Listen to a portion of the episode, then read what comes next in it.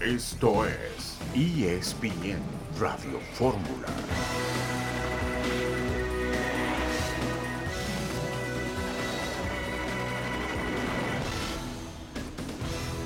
Un saludo en este lunes 30 de enero de 2023. Estamos aquí en esta emisión multimedia de ESPN Radio Fórmula. Rafael Puente, buenas tardes. Hola Beto, ¿qué tal? ¿Cómo estás? Buenas tardes. Un saludo para ti, para Héctor y por supuesto para toda la gente que nos escucha.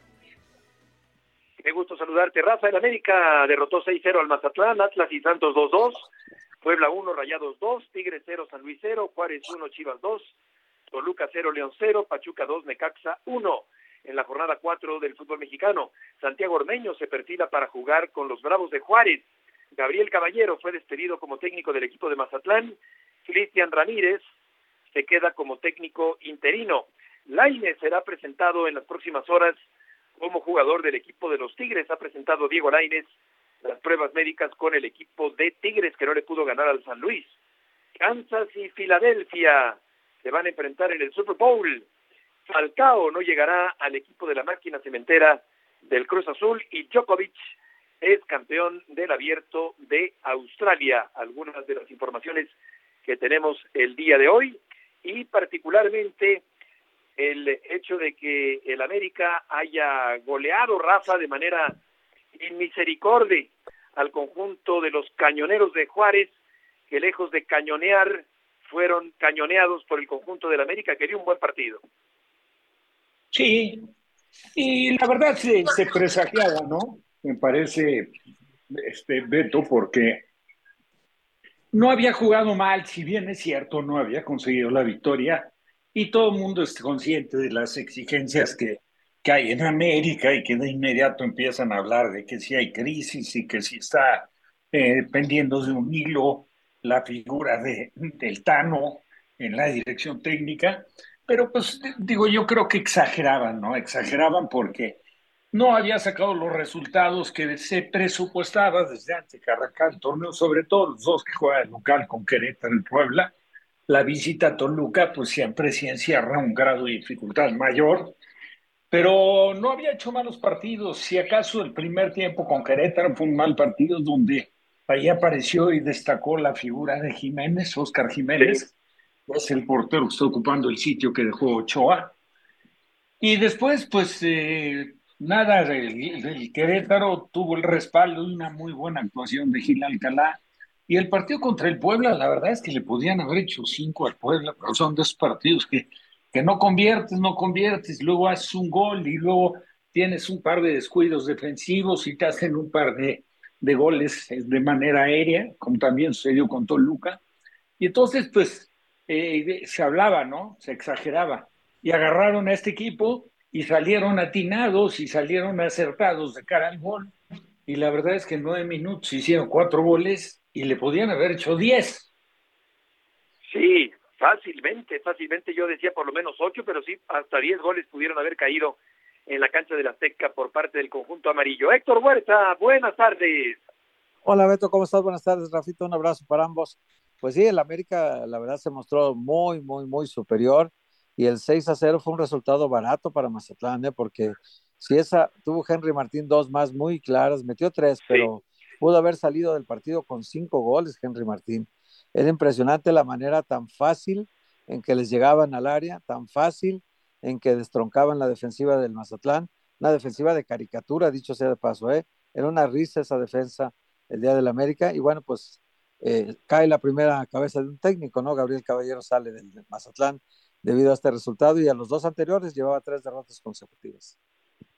Sentí incluso un poquitito eh, sobrado, un poquitito excedido de confianza a Martín cuando el marcador estaba ya tan abultado a favor del conjunto del América que le metió 6-0 al equipo de Mazatlán. Vamos a la primera pausa de la semana y volveremos enseguida en ESPN Radio Fórmula.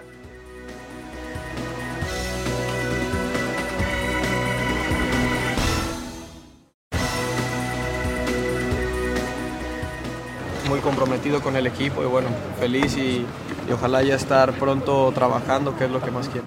Yo creo que es una oportunidad, es un reto muy, muy bonito, importante para mí. y lo voy a afrontar de la mejor manera como siempre lo he hecho en mi carrera. El proyecto de Tigres es un proyecto interesante, siempre han mostrado interés de parte de Mauricio, lo conozco hace, hace muchísimo tiempo y, y bueno, siempre han estado ahí el interés desde que me fui prácticamente a Europa eh, y bueno, estoy muy feliz. Diego Laines causó revuelo en eh, Monterrey está a punto de ser presentado ya oficialmente con el equipo de los Tigres para este torneo que ya está empezado y vamos a platicar sobre este tema con Héctor Tello allá en la Sultana. Héctor, gusto en saludarte. Igualmente, Beto, buenas tardes. Un saludo para todos en ESPN Radio Fórmula. Sí, Diego Laines, ¿qué falta para hacerlo oficial, Beto? Es que le dé la despedida al Real Betis. Eso es lo que puedo indagar ahí en el club. Hoy sí ya firmó, eh, firmó por un año, un préstamo por un año con obligación a compra eh, que lo vincularía hasta el 2027, o sea, tres años más. Eh, Tigres hizo un depósito de 2.4 millones de euros por eh, Diego Laines y el resto se pagaría después de un año al hacerse efectiva la, la compra por los por el pase del jugador o los derechos federativos del, del jugador que espera solamente eso que le den las gracias en el Betis de forma eh, política y que Tigres haga el anuncio también en sus redes sociales de que pues ya es un eh, Tigre más para este clausura 2023. Mañana va a ser eh, presentado con sus compañeros, se va a poner bajo las órdenes de Diego Coca y difícilmente lo, lo veremos para el partido contra Cruz Azul eh, pensando que buscarán que retome su mejor forma física, futbolística, lo van a ir eh, llevando, no, no exhibirlo, si es que pues tiene una expectativa enorme de lo que puede hacer Diego Laines en este equipo, bueno pues lo, lo van a cuidar seguramente Beto.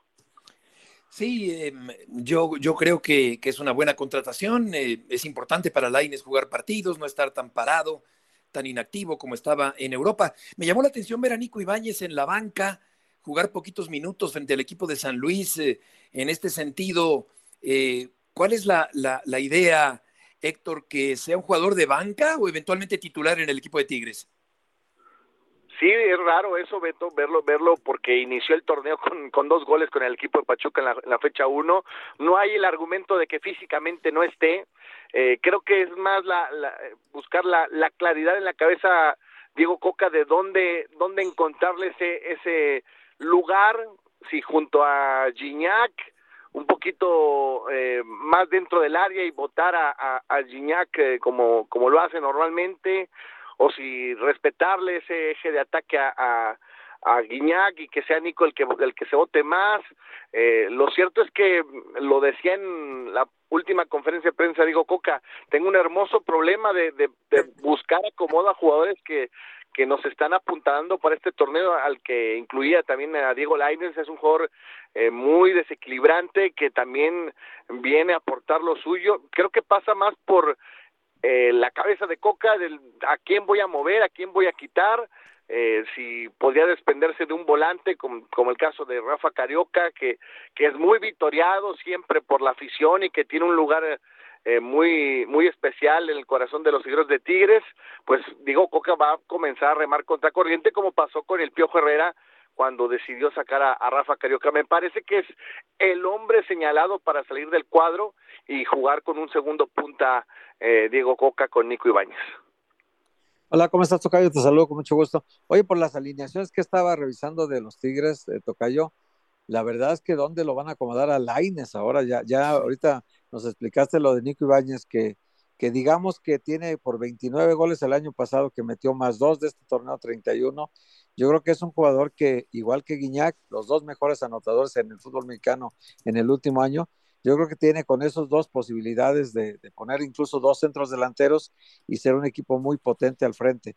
Pero ¿dónde van a acomodar a Laines? Porque está jugando con Quiñones y con Guiñac, dos delanteros nada más, cuatro volantes con Gorrerán, Vigón, Carioca y Pizarro y luego sus cuatro, su línea de cuatro defensas. Pero ¿cómo le harán? ¿Dónde pondrán a Lainez? Yo lo veo solamente en la banca, o sea, no le veo un lugar titular. ¿Tú cómo lo estás viendo, Tocayo? Un gusto saludarte, Tocayo, y, y lo dices bien. De inicio creo que va en la banca, va, va a pelear minutos, pero creo que el, el, el hombre más preocupado con la llegada de Diego Lainez es Luis Quiñones, con todo y esta, esta conexión con Diego Coca, que confió en él, porque Luis Quiñones iba a salir si se, si se quedaba el piojo para este torneo, era ya un hecho de que Luis Quiñones no iba a seguir. Bueno, en ese respaldo lo tendrá que mantener eh, Quiñones con buenas actuaciones, porque me parece que es la competencia directa, porque es un extremo derecho, Diego Lainez es natural, puede jugar perfil cambiado y, colocarlo en lugar de, de, Aquino, que bueno, pues está, está lesionado y no va a estar para el juego contra Cruz Azul, pero mm, creo que el señalado es Luis Quiñones, Aquino te puede dar esa funcionalidad de jugar como un carrilero y, y poner a Angulo como un tercer central y esa esa flexibilidad en el formato de juego le gusta Coca de, de Aquino. Entonces, creo yo que el más preocupado es Luis Quiñones. Oye, Héctor, ¿y cuándo presentan ya oficialmente a Laines? Va a ser presentación Beto digital, virtual, como lo hicieron con Nico Ibáñez, como lo hicieron con Gorriarán.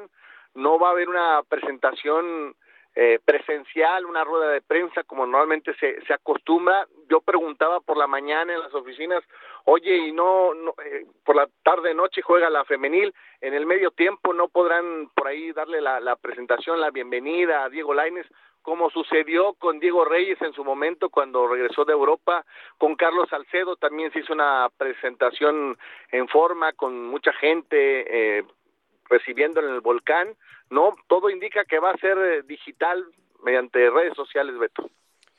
Pues que no les vaya a fallar el internet en la presentación de, de Laines, este jugador tan eh, vertical y tan desequilibrante. Vamos a ver si logra encontrarse en el fútbol mexicano. Héctor, muchas gracias por la información.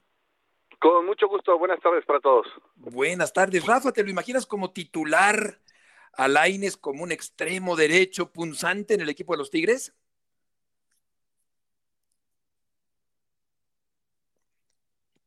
No escuchamos a Rafa. ¿Tú, ¿Tú te lo imaginas, Héctor, de esa manera? Pues eh, sí, hay que, hay que buscarle lugar, pero si lo que viene a buscar aquí es minutos, estar un año para tratar de regresar a Europa, Beto se me hace que va a tener, sí va a tener minutos, por supuesto, pero va a tener pocos, ¿eh? Porque está muy hecho ya el cuadro de los Tigres y yo no un veo. larguísimo, ¿verdad? Sí, sí, sí. Y con este arranque de torneo que ha tenido Luis Quiñones, yo lo veo muy difícil que le quite lugar, ¿eh? lo veo muy difícil, la verdad, porque Quiñones cuando ya siente la presión del riesgo del puesto y todo eso, le mete el acelerador. Lo hemos visto ya muchas veces y, y, pues ahorita está produciendo goles y asistencias, se volvió un socio imprescindible para Guiñac en el ataque y más bien es, ahorita el problema es, Nico Ibáñez ya está y tienes que meterlo, es el goleador del último año en el fútbol mexicano y es muy poderoso tenerlo en el ataque él junto a Guiñac, son dos, a lo mejor tiene que cambiar un poco el esquema, jugar con dos, dos carrileros o, o dos, o dos volantes por izquierda y otro por derecha, pero muy abiertos y luego tratar de jugar con, con dos centros delanteros, ¿no? Porque uh -huh. también Gorrearán, ¿cómo lo sacas? Y Gorrearán ha hecho un torneazo todavía en lo que va del campeonato, y, y, Pizarro y Carioca son parte del inventario de Tigres y cumplen muy bien en el campo todavía. Sí, es como para que jugaran con más de 11 en el equipo de los Tigres. Sí, sí, sí. Eh, sí, sí. Realmente sí, yo también me lo imagino un, un Laines como en la selección mexicana que entraba de cambio uh -huh. en, en, la gestión eh, anterior. ¿Tú lo ves como un retroceso, Héctor, eh, el regresar al fútbol mexicano? Evidentemente que es, es el resultado de, de, un fracaso parcial de su carrera. Estos cuatro años no han sido buenos para él, son muy pocos minutos. Es mucho entrenamiento y poco partido, Beto, en, Europa. Eh, sí está en Europa, como decía Neri Castillo, pero ¿y, ¿y, de qué le sirve estar allá si no juega, no tiene minutos? Ya perdió el Mundial, Beto. O sea, esta inactividad que tenía hizo que el Tata Martino no lo considerara el Mundial. Si los que jugaban y metían goles como Chaquito Jiménez o como el Chicharito no los llevó al Mundial, sí. imagínate tú a Laines que no jugaba ni un minuto. Entonces se fue al Braga y salió peor la cosa, Beto, porque allá ni siquiera es suplente del suplente, entonces muy complicado. Y llega a México y empieza a llenar la bolsa de dinero porque va a ganar mucho dinero en México, y, y pero sí, evidentemente que es un retroceso en su carrera. Es un, un plantel, Rafa, muy largo, una banca muy profunda la que tiene el equipo de los Tigres, le sobran jugadores, superávit de jugadores de el equipo dirigido por Diego Coca. Parte de, de todo lo que estaban comentando, que coincido totalmente, está lo del diente, ¿no? Además, el claro. diente, pues, el, claro, diente, claro. el diente es un por si faltaran delanteros. La, perdió la titularidad, pero por lesión, ¿eh? Porque andaba muy bien, muy bien. Entonces, pues sí, digo, ahí el riesgo que se tiene es encartarte, ¿no? Y que desde luego se genere o se dé un mal ambiente de vestidor cuando empiezan la competencia, empiezan las envidias y el que no juega y está a disgusto. Entonces eso entorpece eh, la armonía de un vestidor y, es un, indudablemente es un riesgo que corre el conjunto de Diego Coca, pero ya quisiera cualquier técnico de los actuales tener Oye, ya Rafa. no todo el plantel entero, tener incluso eh, a lo mejor quítale cinco jugadores y sigue siendo un super plantel. Oye, sí, eso te iba a decir, Rafa. Imagínate que ahorita a tu hijo le ofrecieran en Pumas, te vamos a dar a que nos sobran acá a Córdoba, a Francisco Córdoba. Te tengo también acá a Bigón, No, pues tengo, tengo a, a y a Nico Bienvenidos. Ibáñez, ¿te sirven? Imagínate. Y te mandamos desde la semana pasada a Tobán, nada más que le- no quise ¿dónde le firmo? Imagínate nomás. Ah, Sí. no, hombre. Ah, pues es un super plantel. Pero son de esos planteles que sí, sí corres el riesgo, Beto, Héctor, pues la verdad es que se te, se te descomponga, ¿eh?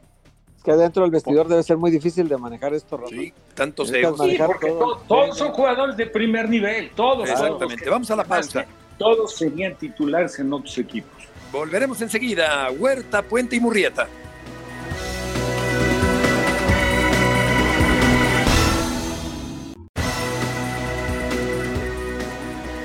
El vestuario nunca estuvo mal, el vestuario siempre estuvo bien. En los partidos anteriores quizás no éramos tan concretos como lo fuimos hoy. Hoy, hoy llegamos quizás menos veces que el anterior, pero fuimos concretos. Al ser concreto aumenta la posibilidad de, de- de- golear. Eh, voy a decir una frase reiterada, pero es, es realmente lo que pienso y siento. Tengo los jugadores eh, en este momento metido todos y el que esté dentro del campo juego sabe que tiene que hacer el partido que diagramamos en la semana y lo han cumplido. No importa los nombres que estén dentro del campo de juego, el equipo responde siempre lo que uno tiene en la cabeza. La voz de Fernando Ortiz del América, un equipo que también tiene una buena banca, ya que comentábamos lo del equipo de los Tigres.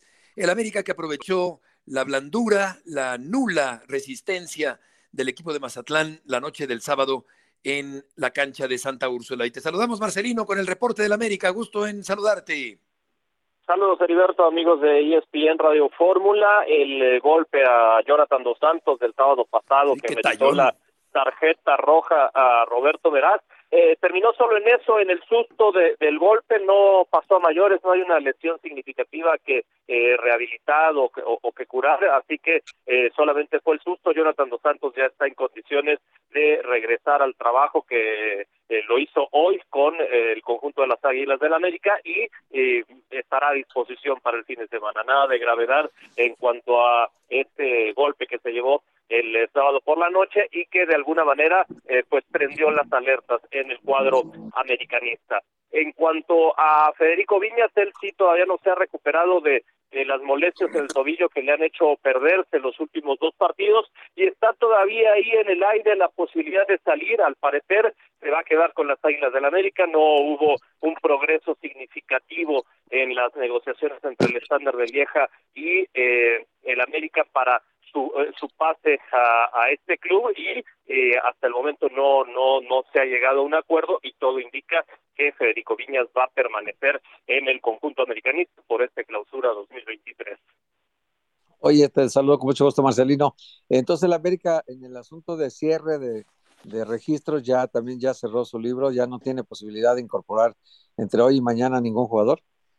Tendría que liberar una de las plazas de no formados en México. Eh, esa posibilidad se abría con la salida de Federico Viñas en caso de que se hubiera concretado su pase al fútbol belga, pero no- al no hacerlo ya no tendrían espacio. Por lo tanto, de esos 10 jugadores no formados en México que tienen en el plantel actualmente, tienen que liberar a uno. Incluso todavía conservan a Jorge Meré, que no está registrado, pero se mantiene entrenando en tanto eh, le encuentran eh, cupo en algún otro club. Es muy probable y, y están avanzadas ya las, las negociaciones y solo faltan algunos detalles para que Meré eh, regrese al fútbol español con el Cádiz, eh, convirtiéndose así en eh, refuerzo de este equipo, pero todavía no, no se ha llegado al acuerdo final, pero está muy cerca América y el Cádiz para cederle a Jorge Meré, que es el, el otro extranjero que tenían el sobrecupo, aunque su salida no ya no eh, impactaría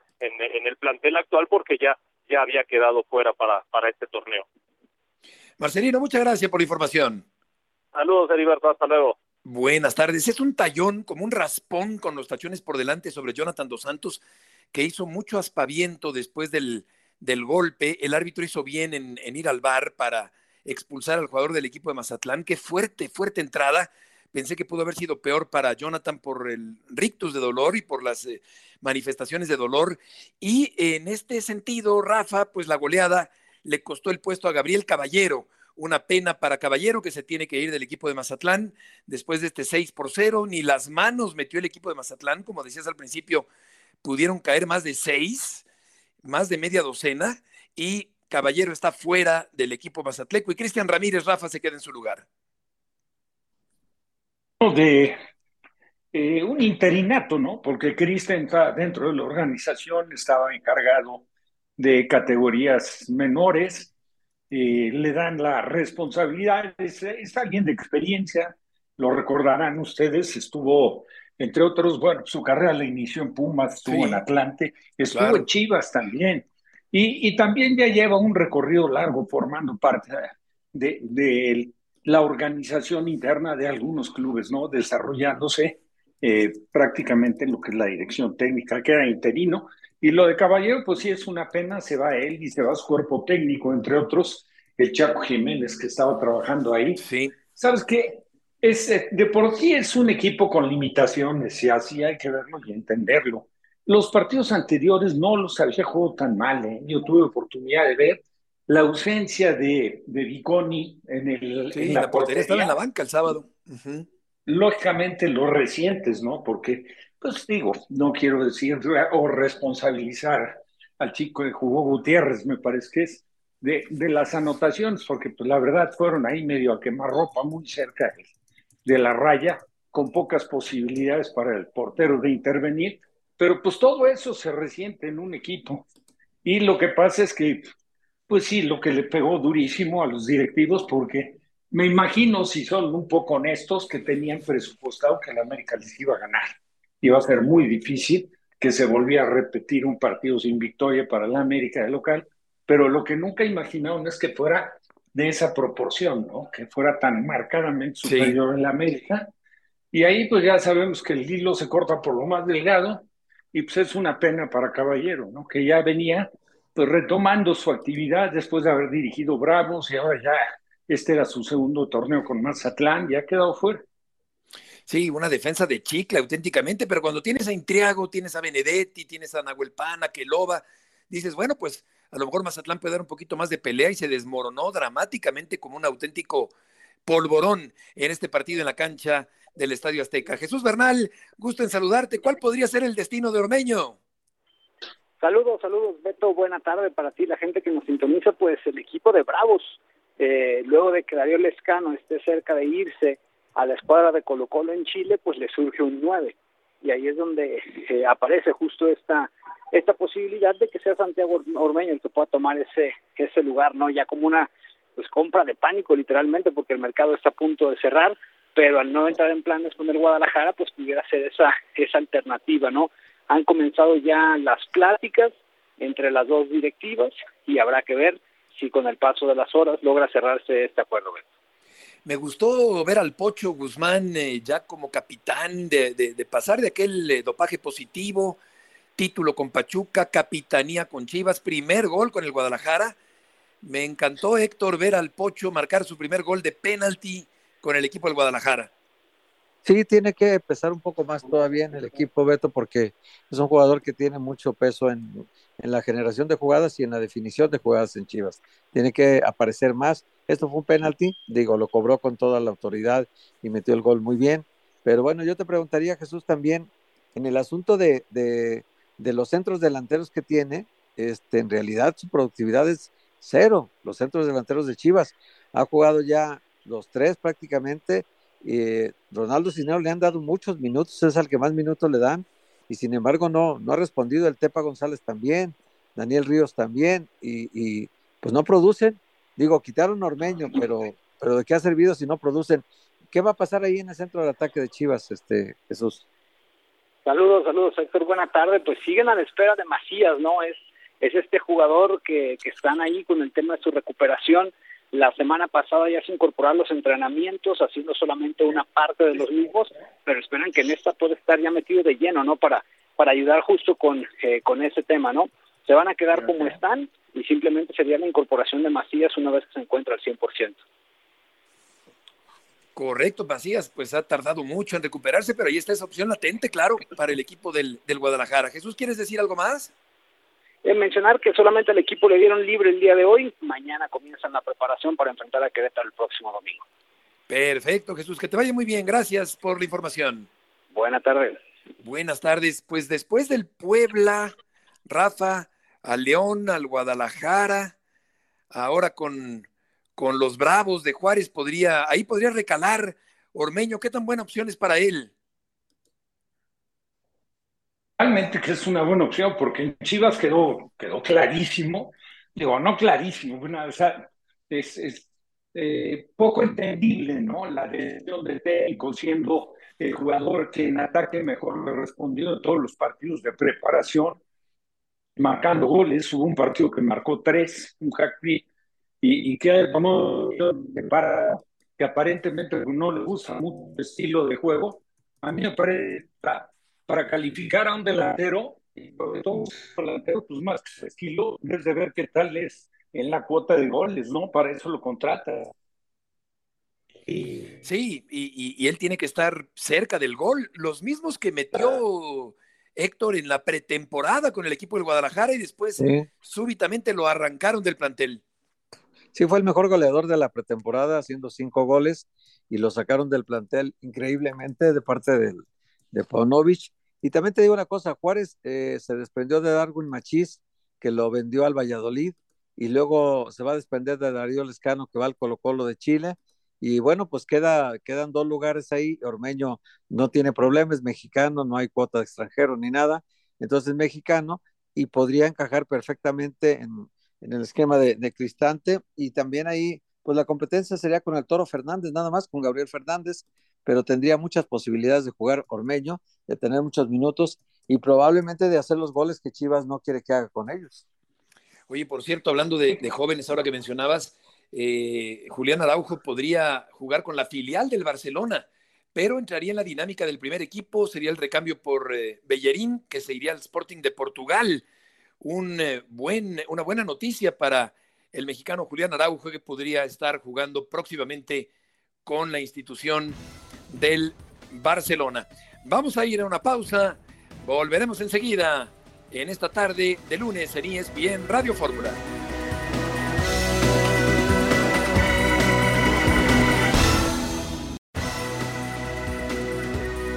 en esta tarde en ESPN Radio Fórmula con información de la selección mexicana León, mucho gusto en saludarte. León Lecanda, ¿se pospondrá el anuncio del nuevo entrenador de la selección? ¿Cómo estás, Beto? Fuerte abrazo a todos en ESPN. Radio Fórmula. Mira, eh, mañana hay una conferencia de prensa a las 11 de la mañana. La dará el presidente de la Federación Mexicana de Fútbol, el ingeniero John de Luisa. Seguramente estará ahí también el nuevo director ejecutivo general de la Federación Mexicana, que es el señor Rodrigo Árez de Parga también el director deportivo de la Selección Nacional Varonil, que es Jaime Ordiales, para hablar sobre esta nueva estructura de selecciones, algunos nombramientos, cargos, pero hasta el momento, por lo menos ahorita, a las casi cuatro de la tarde, hora del centro de la Ciudad de México, Beto, no hay humo blanco respecto al nuevo entrenador de la selección mexicana. Si es que no se pudiera resolver en lo que resta de esta tarde, entonces mañana seguramente se informará que esta nueva comisión de selecciones, nueva estructura, se tomará unos días más para la elección del técnico del Tri Mayor. Hola León, ¿cómo estás? Te saludo con mucho gusto. Eh, a ver, nomás dos preguntas casi en una, ¿no? La primera es, eh, ¿cuál es el nombramiento exacto de, que lo dijiste ahorita, pero no me lo aprendí de tan largo que es, de Rodrigo Árez de Parga? Y el segundo es, eh, está mezclado con el primero, ¿cuáles son sus funciones? Y si, si dicen que, que, el dueño de Televisa, Emilio Azcárraga, se va a reunir con Marcelo Bielsa en febrero, el 21 de febrero. Entonces, ¿para qué está Rodrigo Árez de Parga si no es para nombrar junto con Ordiales al técnico de la selección? Sí, eh, muy buenas preguntas, mi querido Héctor. Mira, el número uno, el, nombramiento de, de Rodrigo Árez de Parga oficialmente se va a conocer mañana. Entonces, lo que nosotros tenemos entendido es que el cargo es director general ejecutivo.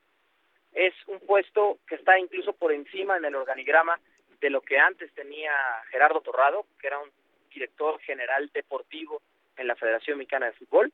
En este caso es un director general ejecutivo y sus funciones estarán en las áreas eh, de administración, de finanzas, de logística y operaciones, legal, y supervisará también de forma directa el trabajo deportivo de Jaime Ordiales y de Andrea Rodebau, que se quedan como directores deportivos de la selección varonil en el caso de Ordiales y de la selección femenil o selecciones femeniles en el caso de Rodebau.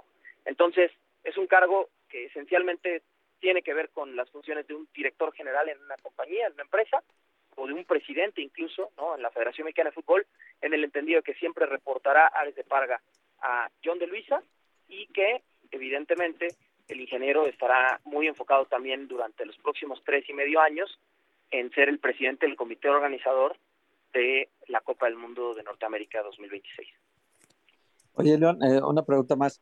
Eh, te diría, en el caso de, la reunión con Bielsa, ¿es cierto que se va a reunir otro ejecutivo que no es este que nombraste ahorita, Rodrigo Árez de Parga? Y también, si tú conoces y yo conozco bien a Jaime Ordiales, Jaime no es un títere, o sea, no piensen que Jaime se va a dejar y va a aceptar, por quedarse en el puesto, eh, va a aceptar que Rodrigo Árez de Parga haga todo de la chamba incluso que le pertenezca a Jaime. Jaime no lo va a permitir, o sea, yo lo conozco bien y sé que si no le permiten libertad de acción para hacer cosas, seguramente no se quedaría en la, selección. No sé qué sepas tú al respecto. Sí, te empiezo por la segunda. Eh, lo que yo sé es que tanto el ingeniero de Luisa como esta nueva comisión de selecciones nacionales de la que hablaremos enseguida, le han pedido a Jaime Ordiales que se quede como director deportivo de las selecciones varoniles. Y que en ese sentido, eh, Jaime Ordiales, yo lo que tengo entendido es que efectivamente ha decidido quedarse, pero lo conocemos bien de su etapa en el pasado, es un directivo con mucha experiencia, ¿no? En clubes como América, Cruz Azul, Chivas, Atlas, Querétaro, en donde siempre ha buscado tener autonomía en la toma de decisiones de su área, ¿no? De sus funciones. Fue presidente deportivo, cuando se, cuando fue vicepresidente, cuando fue director deportivo, etcétera, ¿no? En este caso, yo lo que sé es que si se entiende, digamos, en el trabajo con, con Rodrigo Árez de Parga y con el ingeniero John de Luisa, se va a quedar y en el caso de que, pues, digamos, no sintiera que no tiene margen de acción, de movimiento, sus decisiones no pesan, pues posiblemente diera un paso al costado. Yo lo que sé por fuentes es que se va a quedar de momento, ¿no? Eso es lo que sé, Héctor. Y en cuanto a la reunión con, con Marcelo Bielsa, sé que es uno de los tres entrenadores que han sido entrevistados formalmente por la federación hasta ahora. Evidentemente con el caso Bielsa fue por una videollamada o un Zoom y los otros dos han sido eh, Guillermo Almada y Miguel Herrera. Entonces, si ahora no se anuncia al técnico el día de mañana, como tenemos nosotros entendido, es porque se está tomando con tiempo, con tiento, esta decisión, de la que forman parte no solamente Cordiales, Ares de Parga y de Luisa, sino también la nueva comisión de selecciones que está formada por América Chivas, eh, Tijuana, Santos y Necaxa. muchas gracias por la información. Buenas tardes, gracias a ustedes. Buenas tardes, dos argentinos y un mexicano. ¿Con cuál te quedarías, Rafa? ¿Bielsa, Almada o Herrera? No, con Almada. ¿Por qué razón? Pues mira, porque me parece que es un hombre que ha demostrado enorme capacidad, ha cumplido dos periodos muy, muy eh, interesantes con, Santos y ahora mejor todavía con Pachuca, ha potenciado a jugadores mexicanos el equipo te das cuenta que está tan bien trabajado, que saben perfectamente bien a lo que juegan, cómo se desenvuelven. Entonces, yo creo que es un hombre serio, este, no es nada eh, protagonista y es una gente correcta, correcta, tiene pleno conocimiento y amplio del fútbol mexicano en general, del comportamiento de los directivos, de la forma de ser, de cómo se maneja la prensa, los medios en México, y está muy empapado de todo. Y yo creo que sería un compromiso pues interesante. Le digo, es tan buen técnico que está también en la mira de Uruguay, ¿no? Que ahí muy probable, si apareciera ya de forma oficial Uruguay, no dudo que, que, él se decantaría por la selección uruguaya por, encima de la de México. Ya que dices Uruguay, es uruguayo, dije argentino. Por supuesto que Almada es uruguayo, Bielsa argentino y Herrera mexicano. Vamos al gotero del fútbol internacional antes de platicar del Super Bowl. Florian Tobán está cerca de sumarse al Udinese después de salir del equipo de los Tigres. Dani Alves presentó un recurso de apelación, sigue encarcelado el futbolista brasileño allá en Barcelona Real Madrid y Barcelona se van a ver las caras en semifinales de la Copa del Rey en partidos de ida y vuelta. Dembélé se perderá entre 8 y 10 partidos con el Barcelona. Gennaro Gatuso fue cesado por el equipo del Valencia allá en España. Vamos a platicar de el tema del fútbol americano profesional y también vamos a platicar de la muy triste muerte de Federico Gutiérrez, el joven de 17 años de edad ayer en la carretera de Valle de Bravo, en un accidente vial, gran promesa mexicana de NASCAR, Fico Gutiérrez, un chavo muy querido, con gran potencial para las carreras NASCAR como piloto, y lamentablemente ayer en un terrible accidente aparatosísimo en la carretera de Valle de Bravo, perdió la vida Fico Gutiérrez del Colegio Irlandés de la Ciudad de México, una muy triste noticia. En este momento se está realizando el velorio, habrá una misa a las 5 de la tarde. Eh, su cuerpo está siendo velado en la agencia García López del Eje 10, ahí por Copilco, por Avenida Universidad, por el Estadio Olímpico Universitario en la Ciudad de México y mandamos un cariñoso abrazo a toda su familia y conmoción por la muerte de este joven piloto. Muchísima gente en el velorio ahora mismo, en este momento, cuando estamos transmitiendo el programa y enviamos un abrazo muy cariñoso deseando pronta resignación, si es que esto es posible, a la familia de Federico Gutiérrez. Vamos a hablar con Eitan Benesra en unos minutos sobre el Supertazón, Kansas y Filadelfia. ¿A cuál le van, Héctor, Rafa? A ver, pues Rafa. a, mí me parece, le voy, le voy a Kansas. Y le voy a cansar, ¿por qué? Por, por Mahomes. Por Mahomes. Mahomes me parece, la verdad, fantástico como coreback, lo ha demostrado. Pues ya, ya no es corta su carrera, pues ya va acompañado de varios éxitos, pero, pero lo más fuerte a Filadelfia. ¿eh? Sí. Pues mira, sí, eh, ¿sabes qué? Mahomes, eh, está haciendo lo que hacen un coreback que, que predica con el ejemplo, ¿no? A un lesionado, eh, enfrentó el partido de ayer con evidentes molestias en, el tobillo, se veía muy disminuido y sin embargo nunca dejó de pelear, nunca dejó de luchar. A veces en algunas jugadas sabíamos que se iba a lesionar un poco más de lo que ya estaba, pero nunca, nunca este, escatimó esfuerzo ni escatimó entrega para, pues, para conducir un equipo y predicar con el ejemplo, ¿no? El, así son los mariscales de campos, ¿no? Tienen, son mandones, son son jugadores que parecen de, de, fierro, que, que aunque tengan un problema, no, no, o sea, cualquier otro quarterback hubiera dicho, pues no juego ya, simplemente se entendería que está lesionado y no quiere jugar, o no puede jugar.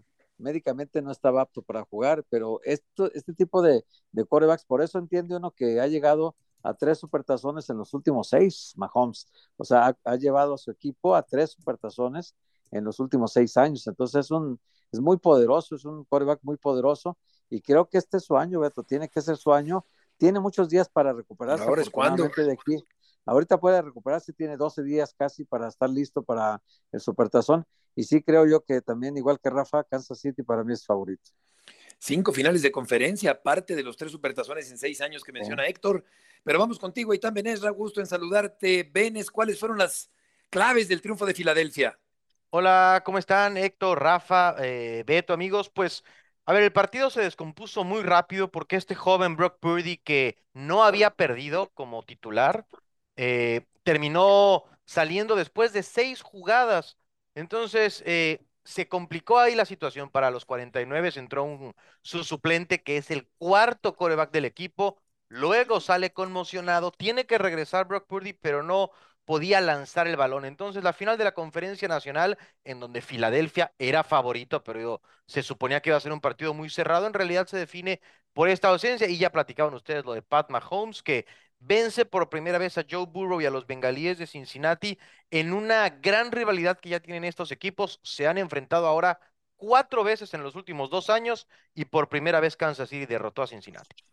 Oye, Benes, eh, estos 12 días que mencionaba, bueno, 13, ¿no? Que, mencionaba Héctor, de aquí al 12 del segundo mes eh, de recuperación para Mahomes, ¿son suficientes para que esté en excelentes condiciones ese día? Sí, yo creo que va a estar muy bien, eh, Beto. Ya lo de lo increíble fue que jugara, que jugara ayer. Eh, probablemente al 100 no esté, pero puede estar 85 al 90. El tema es la gran fortaleza de Filadelfia son sus dos líneas, ofensiva y defensiva. Capturaron mucho a los corebacks rivales, entonces va a ser una prueba grande para Pat Mahomes, pero no debe ser una preocupación. No va a estar más en duda de lo que estaba para el día de ayer y la verdad es que milagrosamente participó y suma una gran actuación a su legado que es fantástico. Oye, presencia femenina en el medio tiempo, ¿verdad? Sí, eh, presencia femenina con Rihanna va a estar en el, en el medio tiempo, vamos a confirmar porque yo luego le fallo ahí con la música, Beto, pero sí sé que es este, es Rihanna o Beyoncé, ahorita les digo cuál de las dos, este, pero sí, creo que sí es, es, Rihanna, ¿verdad? Sí, Rihanna, lo estoy leyendo. Oye, ¿y cuál es tu favorito, Benes?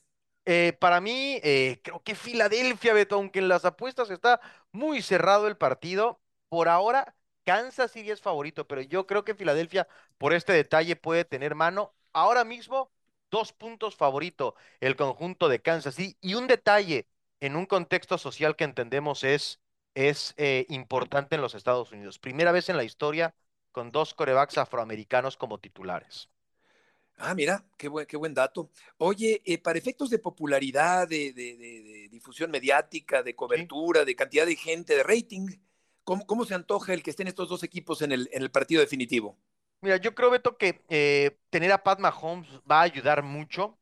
Eh, creo que Filadelfia no tanto, pero me da la impresión de que es un evento ya tan grande el Super Bowl que tiene cierto, cierto número de gente asegurada, ¿no? Hubiera estado mejor con Tom Brady, quizá ni qué decir con los vaqueros de Dallas que, que todavía estuvieron en playoffs, pero es una muy buena combinación y teniendo a Pat Mahomes, que claramente es el mejor coreback de esta nueva generación, yo creo que va a ayudar y debe ser un gran partido. Ahí están las proyecciones, dos puntos. Fácilmente puede ser uno de esos encuentros de fútbol americano que se decidan en los últimos dos minutos de partido.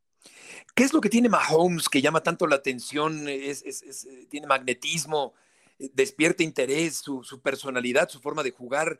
¿Qué, es lo que tú dirías que tiene este hombre que, capta tantas miradas?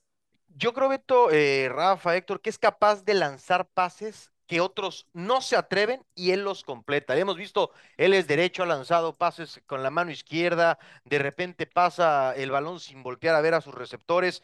Nunca sabes qué va a pasar en cada una de sus jugadas. Juega muy bien cuando la jugada no está diseñada de tal manera. Es muy bueno para improvisar. Qué bien, qué, extraordinario. Habrá que verlo. Gracias, Benes. Gusto en saludarte. Fuerte abrazo, compañeros. Y también está con el Supertazón del 12 de febrero. En el gotero de otros deportes, en las grandes ligas, el venezolano Gleyber Torres ha renovado por una temporada con los Yankees por 9.9 millones de dólares. En la NBA, los árbitros admiten error al no marcar un foul a LeBron James en la última jugada ante Boston.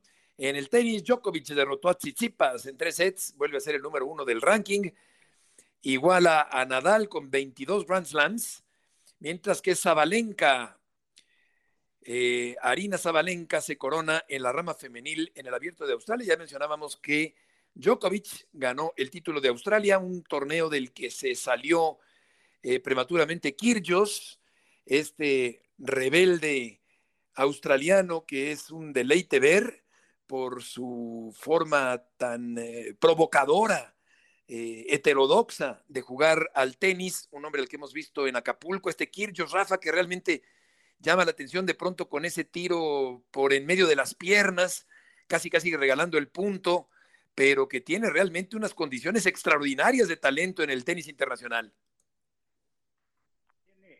es, es, es, un, es un tenista sui generis, ¿no? Me encanta, con sí, una personalidad grande. Este, es bastante irreverente. Exacto. Yo diría que irrespetuoso con los Sí, sí, rivales.